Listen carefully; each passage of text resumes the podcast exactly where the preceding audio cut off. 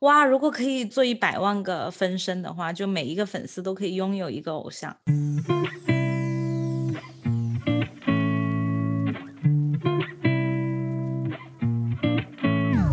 Hello，大家好，欢迎来到我们新一期的一起 B B Call，我是 Blake，我是 Bonnie，今天要带领大家进入一个新的领域，要踏入元宇宙。对，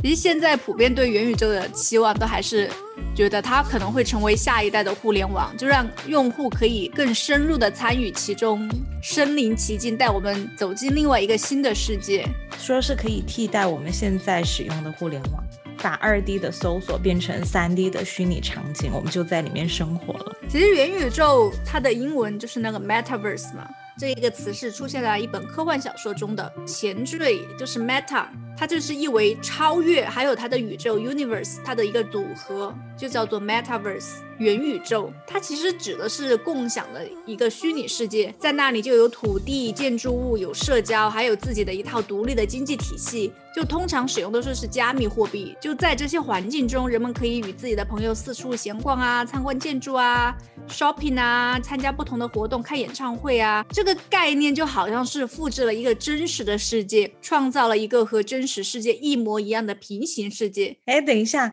所以说在那个小说里面就已经有加密货币这个概念了吗？呃，应该在那个社会里面是有他们自己的一套货币哦，跟现在加密货币是一个概念，我觉得。嗯，明白。就跟我们现在看的那些科幻电影差不多，就类似于像《头号玩家》《阿凡达》，你看过吗？嗯，看过。像《阿凡达》那个男主，他在现实生活中他就只剩一颗头了，他下半身几乎没了。但是他在《阿凡达》的世界里，他又变得很强壮，又可以飞，又可以跑，又找了一个女朋友，最后又变成了首领，就好像在平行世界过了不一样的人生。其实这个就是元宇宙的一个概念，你可以把它想象成另外一个平行世界。所以说，它这个跟游戏的世界有什么不一样？因为我打游戏，我也是在一个虚拟的世界当中啊，不完全一样。元宇宙的概念，你可以把它想象成游戏属于元宇宙的一种，用户会更沉浸在元宇宙里面，因为它里面融合了数字的技术，还有各个方面，就包括什么视频会议呀，它里面有刚刚说的加密货币，里面有电子邮件，还有虚拟现实社交，还有直播，这些组合在一起，一起在正在进行时。所以说，就是相当于把我们现在的生活搬到了虚拟社会里面，差不多。其实我以前也认为元宇宙大部分是和游戏所结合的，就直到我看到很严肃的学术会议也跟元宇宙扯上关系。就去年那个顶级学术会议 ACAI，就是它是关于算法、计算机和人工智能的一个国际会议，它在任天堂的动物森友会上举行研讨会，教授啊，还有 AI 界的大佬就会在上面办那种 workshop。把他们的那个虚拟形象飞到主持人的小岛上，然后进入一个房间。那个房间还超级专业，上面就有讲台，下面还有座位，还有笔记本电脑，上面还播放 PPT 来演讲，而且还有咖啡机，弄得好像真的和线下的学术交流会一样。你讲完呢，还对你安排了艺术展览，还有一些娱乐活动。就我当时就突然意识到，好像这种游戏不单单只是我们的玩乐消遣的一个地方了。它是可以变成另外一个社会的，就在里面，一切活动都和我们现实生活中一样。我好奇，那个会议上面的咖啡是可以去喝的吗？对啊，你是可以去喝的，你的分身是可以去喝的。所以你可以点那个咖啡，然后使用那个咖啡机，它会真的有咖啡出来，然后你的分身可以在里面喝。对啊，你可以边跟人家探讨，你的分身可以边喝咖啡，就是你的虚拟世界的分身可以干你在现实生活中一模一样的事情。就下班以后，就和朋友一起去参加虚拟的音乐节，你们的化身和数百个小脑袋一起摇晃，一起嗨。然后完了以后，乐队的主唱说：“哎，别忘了，我们还有周边要买哦！”你就去旁边的那个虚拟摊上，开始看他的那些什么 T 恤啊、啊什么扇子啊之类的，跟你逛淘宝、亚马逊一样的，没什么区别。然后最后用加密货币支付。你在第二天的虚拟会议上，你就穿上了你喜欢的乐手的 T 恤，然后一个同事看到说：“啊。”不然你把这个 T 恤借给我女儿穿一下吧，我女儿也很喜欢那个乐手，你就把它脱下来再借给她女儿穿。所以基本上就是一样的，就是简单的场景，你看就涉及到了通讯的工具，还有个实时直播的功能，还涉及到了电子商务，你还分享到了你觉得很有价值的东西，借给了你同事的女儿。所以这个元宇宙的构想就是希望所有人都在元宇宙上面有一个自己的替身。嗯，其实每一个公司对元宇宙的解释有点不太一样，它每一个公司创立这个元宇宙的一个初衷都不太一样。最开始的话，元宇宙可以大致分为两种不同的平台，就第一种就是围绕着使用 NFT 跟加密货币为中心的。如果你不知道什么是 NFT 的话，我们之前那期节目有详细的讲，它就是一种数字资产的一个凭证，在虚拟世界里面买了东西，你就有这个凭证，因为它是基于区块链的。所以它也不会容易被篡改，算是相对于很安全的一种东西。我觉得它其实也很像打游戏的时候买的那种游戏币，就是你就可以拿在元宇宙里面使用。只是说现在因为有区块链，它保证了你可以证明的是你的所有品。对，你看像 Decentralize 跟 The Sandbox，他们这种平台，它就允许购买虚拟的那些地皮来作为投资。你在上面可以建房子，有房产证，你也可以生产车子，有行车证，它都会记录在区块链上，就不会被篡改。对，第二种用元宇宙的公司，它更广泛的就是指的那种虚拟世界，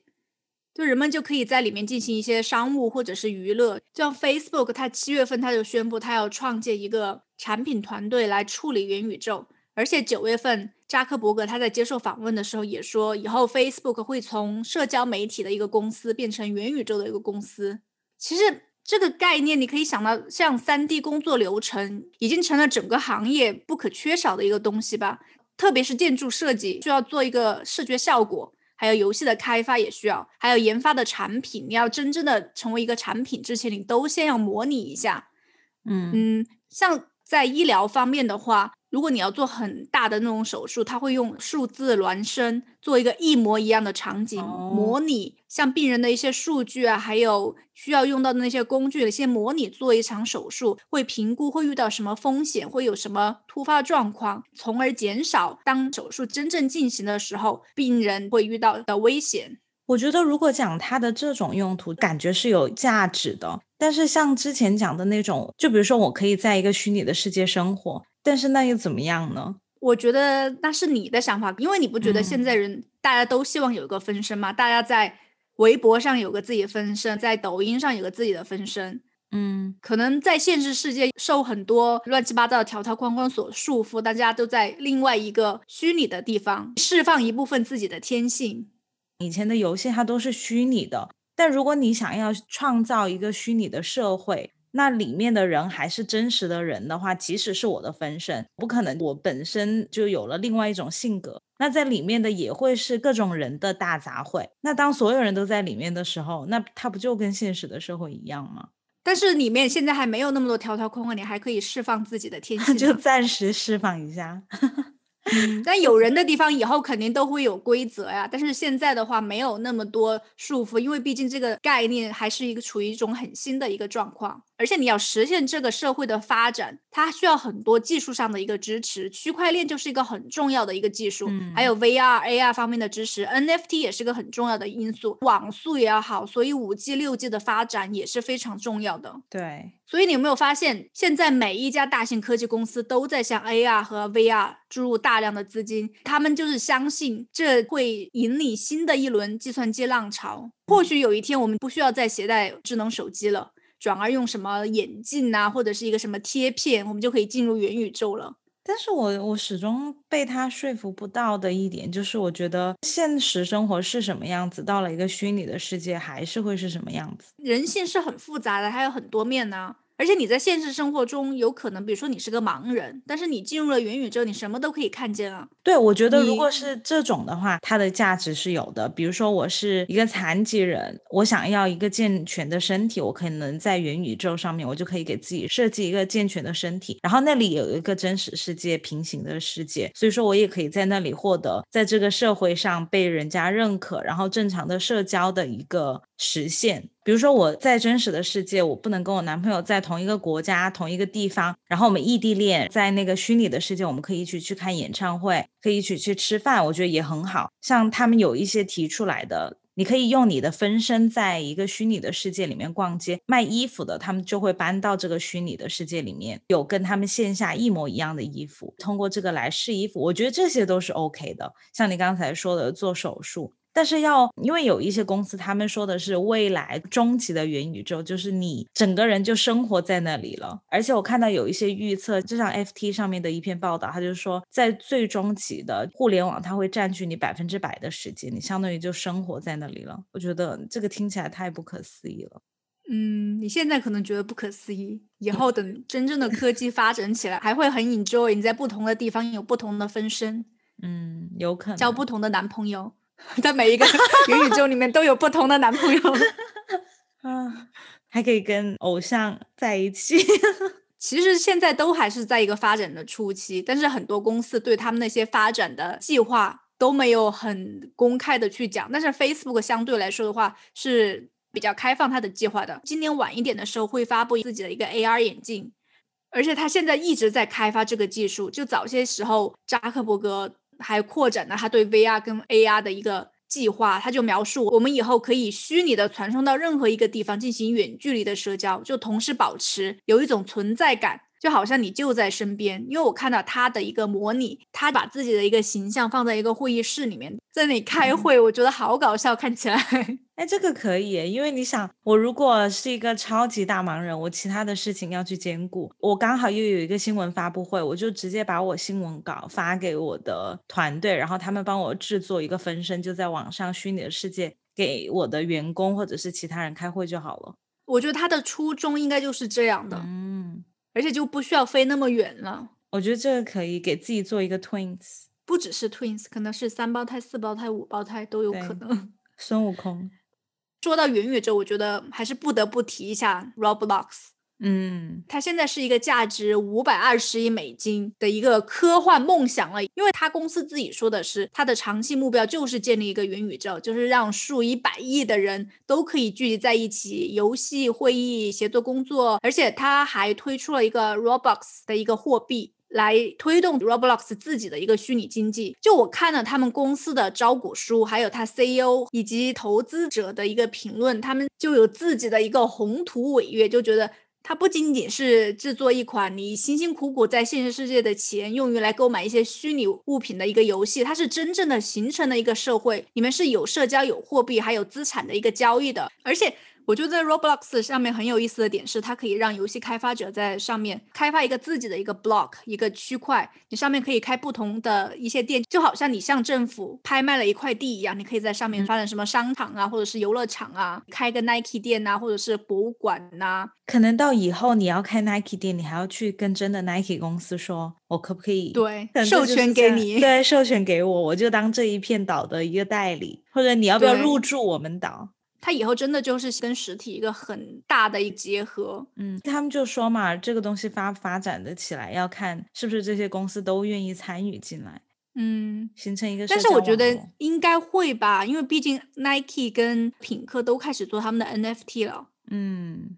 我开始不理解为品客有什么好做 NFT 的，但是想一想，结合一下元宇宙，好像有必要做 NFT 的。对你就可以卖薯片给那些虚拟的分身，我们的分身就可以在元宇宙里面吃到品客的薯片。对，觉得好奇怪，他们是不是还可以在元宇宙里面上网啊？应该可以吧，在虚拟的虚拟世界当中玩。简而言之，就是。Roblox，他希望元宇宙这个构建块提供给用户，他们创建认为自己适合的一个数字世界。然后随着这个元宇宙的经济不断的增长和发展，Roblox 它就会在每一笔交易里面都分一杯羹。他的那些投资者就高兴了啊，我的回报终于来了。那其实就很像收的消费税啊，就是我们现实生活当中，我们买一个东西就要上税嘛。以后 Roblox 就很相当于一个政府。对，但是。这些挑战其实还是有局限性的，因为元宇宙最大的一个技术需要使用的就是 AR 跟 VR，而且你进入世界以后需要提供足够的一个存在感，身临其境。但是我们今天的这种 VR 眼镜呢，都还是太笨重了，你长期没有办法佩戴，而且屏幕还不够清晰，没有办法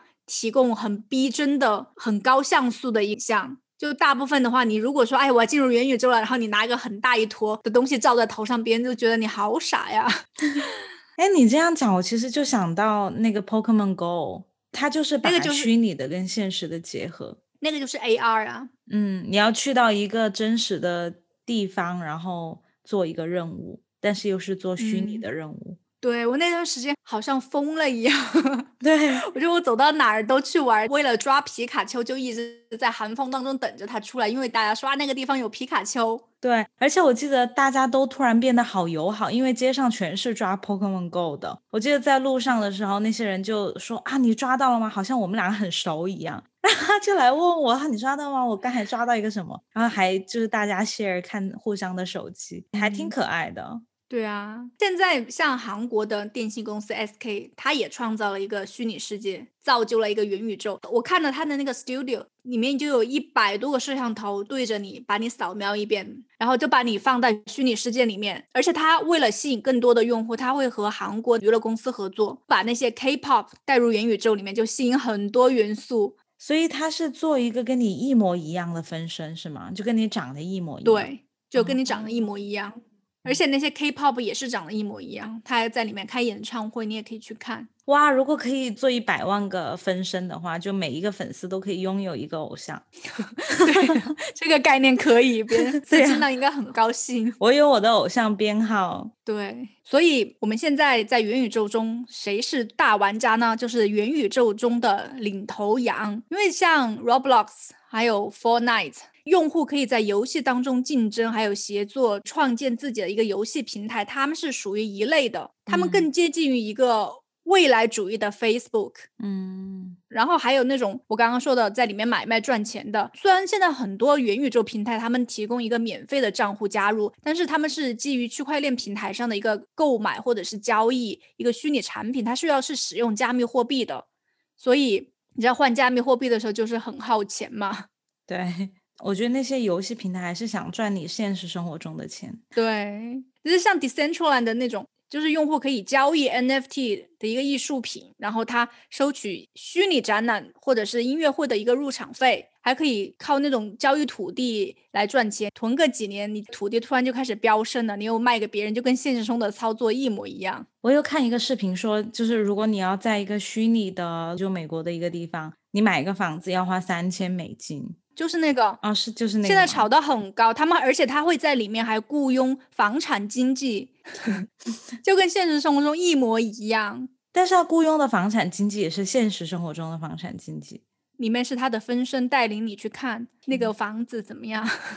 所以你在现实生活中错过了什么投资的机会，你可以在虚拟的世界来完成。其实如果这样子的用途的话，为我们真实的世界模拟一个虚拟的世界，也是在一些方面是有用途。我就想到，就零五年的时候，魔兽世界它就出现了一个 bug，后来就是被统称为堕落之血事件。虽然那个时候没有 VR AR，但是它就是在一个游戏的世界里面模拟了一个现实世界中的 pandemic。因为他当时就出了一个新的版本，里面有个大 boss 叫雪神哈卡，他有一个堕落之雪的技能，就是其实他只是会在你接近他的范围内，然后让你感染一种，就是反正一种技能，你可能就很容易就死亡了。那原本玩家他其实只可以在那个副本里面被感染。本来玩家的宠物是不可以受到病毒的攻击的，但是很多人的宠物它就受了感染，就把它带到了人口密集的城市里面去，就导致了其他人也被感染了，而且他会很快的时间内就把你的一个低级玩家杀死了，造成了恐慌，很多玩家就开始离开他们玩的那个城市，然后在逃亡的时候又把病毒带出去，很像就是 COVID 啊，对。那些玩家还是在慢慢慢慢恢复理智，就想说，最终还是得让这个堕落之血消失，因为他游戏平台没有出来解决这个事情。然后玩家就开始自己建立一个隔离区，把那个染病的区域和外面隔开，而且还在周围设计了几个把门的几个玩家在那里把守，就告诉外面的人啊，这里面有瘟疫，不要进去。只能靠自己的力量，就还是很有限。总有几个好事的那些就是健康的，他就会想要跑进去，染了疫又跑出来，或者是里面染疫的人还是要跑出来。嗯，所以就是这个隔离就失败了。像我们现在就是西方国家，经常就 是那些那些好事的，明明马上就可以把病毒赶尽杀绝了，然后他们又出去游行。对。而且我觉得很可爱，就是他们还有一些玩家还设置了一些治疗的站点，因为有一些可能他有这个技能可以治好他，但是后来也被感染了。最后他们就想出来一个办法，那些染疫的他们就拿着一个旗子说：“我染疫了，大家不要靠近我。”但是那些很讨厌的人，他就专门去攻击那些没有拿旗子的。后来没有被感染的，他们也拿一个旗子，害怕自己被攻击，所以最后大家都拿旗子也没什么用了。反正整个这个事情后来就被当成一个很好的研究素材。大流行它很多年才出现一次嘛，也没有什么研究的资料，而且特别是上一次西班牙 flu，它已经是很多年前的事情了。嗯，所以说那些流行病学家就把这个拿来研究，在 pandemic 的时候，这些人会有什么样的反应。怎么样的一种心态来面对这个大流行？就如果你让这些人性去自由的发展的话，它就会发展成一个很混乱的状态。就像这个堕落之血的事情，最后也是游戏平台出面修改了这个 bug，才得以恢复正常。但是如果没有游戏平台，感觉这个事情就没完了，所有玩家可能最后就自己被灭亡了。这个你说的科学家会把它当做一个学习的素材来模拟病毒的传播路径，还有人性的一些反应，就好像我们刚刚说的数字孪生呢，对啊，就模拟一模一样的东西。因为很多像人性，它是特别复杂的。而且，就像心理学家，他其实也证实，虽然好像我们看起来一个大概的统计学的概念，我们会觉得一个东西刺激了我们，我们就会做出某一种反应。但是，其实已经证明很多的刺激跟反应，它不是直接的关联。你要看这个人的背景怎么样，他接受过什么教育，然后他有过什么样的经历，这些都会影响我们每一个人做出的反应。像社会学啊、人类学啊，他们很难。有一个特别理想的方式来做实验，嗯，然后像这种的话，有一个人性的大杂烩，但是又是在一个虚幻的场景，又没有什么损失的特别严重的代价的话，这就是一个非常好的刚才讲的数字孪生，或者是说模拟一些我们现实场景不太出现，但是又是非常需要得到一些学习素材的事件。对，我觉得这个其实也可能会是一个元宇宙的缩影。如果我们没有监管的话，那些人也会按照自己的人性各自发展，为了自己的利益和一些自己的想象，有一些自己的行为模式。那最后可能还是会乱套，因为初期可能不会，初期的话，他人数也比较少，在里面活跃的人也不太多。但是到后来，如果大家都在这样一个平台的话，那道德要怎么去监管？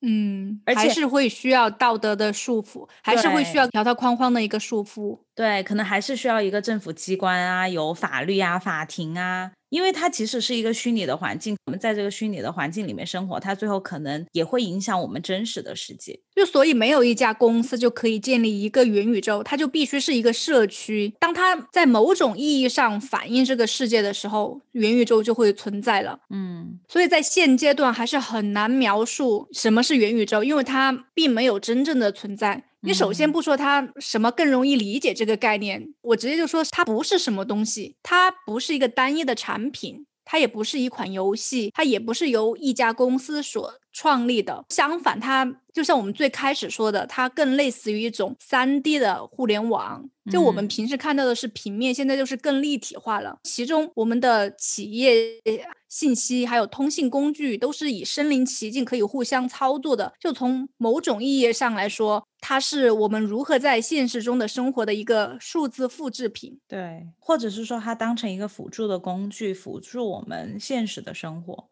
嗯，就比如说思念离世亲人的人，可以给他们一个机会，就是跟一个模拟的亲人见面啊，或者是说，就像刚才讲的异地恋啊，我觉得就是我们在现实生活中物理受到限制的情况下的话，你可以去依靠这样一个平台，但是它不应该是取代我们现实的生活，因为取代的话，其实你就要相当于创建一个一模一样的真实的法庭，然后所有的监管系统在一个虚拟的社会，那虚拟。的意义是什么呢？它虚拟的意义就是你可以有另外一次机会重新活一遍，重生。我感觉它其实就像是一个创造出来一个新的、更沉浸式的游戏。其实不是游戏，它应该什么都有。对，就是创造出了一个更新的沉浸式的一个产品。你可以在里面开会，你可以在里面做更多的事情，然后付钱。嗯，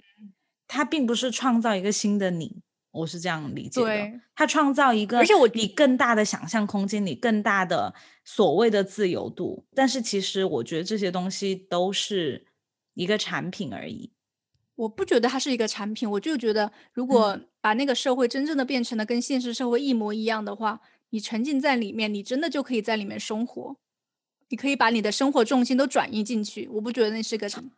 就如果你的朋友所有的人都去那里面生活了，你一个人在现实世界生活吗？他们的社交圈子，他们的所有的资产都在里面去了，那你不进去一起生活吗？你想，它里面有自己的金融体系，有自己的一个规章，里面也会提供工作，里面有衣服、看电影，什么都可以。他们都进去了，你不跟着一起进去吗？你就像一个另外的一个平台，就像你现在其实也可以在网上看电影，本来也可以跟朋友一起坐在电视前面看电影，但是它就是给了你一个电影院的场景，那不就跟你现实生活中跟朋友在一起是一样的吗？这是我的理解，我我还是没有办法觉得这是一个创造了一个新的世界。它就是创造了一个新的体验，它元宇宙的一个概念，它不是真的要创造一个世界，完全替代现实的世界。我觉得，在我看来，它就很像就《人类简史》说的，我们人类创造了一个认知世界，但是在科学革命后，就发现啊，我们现实世界的一些资源不够用了，然后就构建出了一个元宇宙的世界，把那些很多资源、很多经济利益，还有那些赚不到钱的人，提供新的机会在里面。我突然在想，如果我们的精神世界以后都在这种元宇宙里面生活，如果有一天突然停电怎么办？是不是？对啊，突然停电怎么办？就像之前那个游戏，不是有一个游戏吗？那个委内瑞拉的那些人不是在一个游戏里面打工啊，什么什么，他们是为了在里面赚钱。嗯，但是突然几百万的委内瑞拉人突然从那个游戏里面消失，就是因为他们停电了，就导致里面的物价暴涨。那如果以后全世界停电呢？嗯，就是一个值得深思的问题。你如果我的朋友、我的社交全部在那个里面了，这个不行。而且现在我们也在讲减少碳排放，一个虚拟货币都很耗那么多碳排放，以后我们生活都搬到一个虚拟的世界，那得那得排放多少的碳？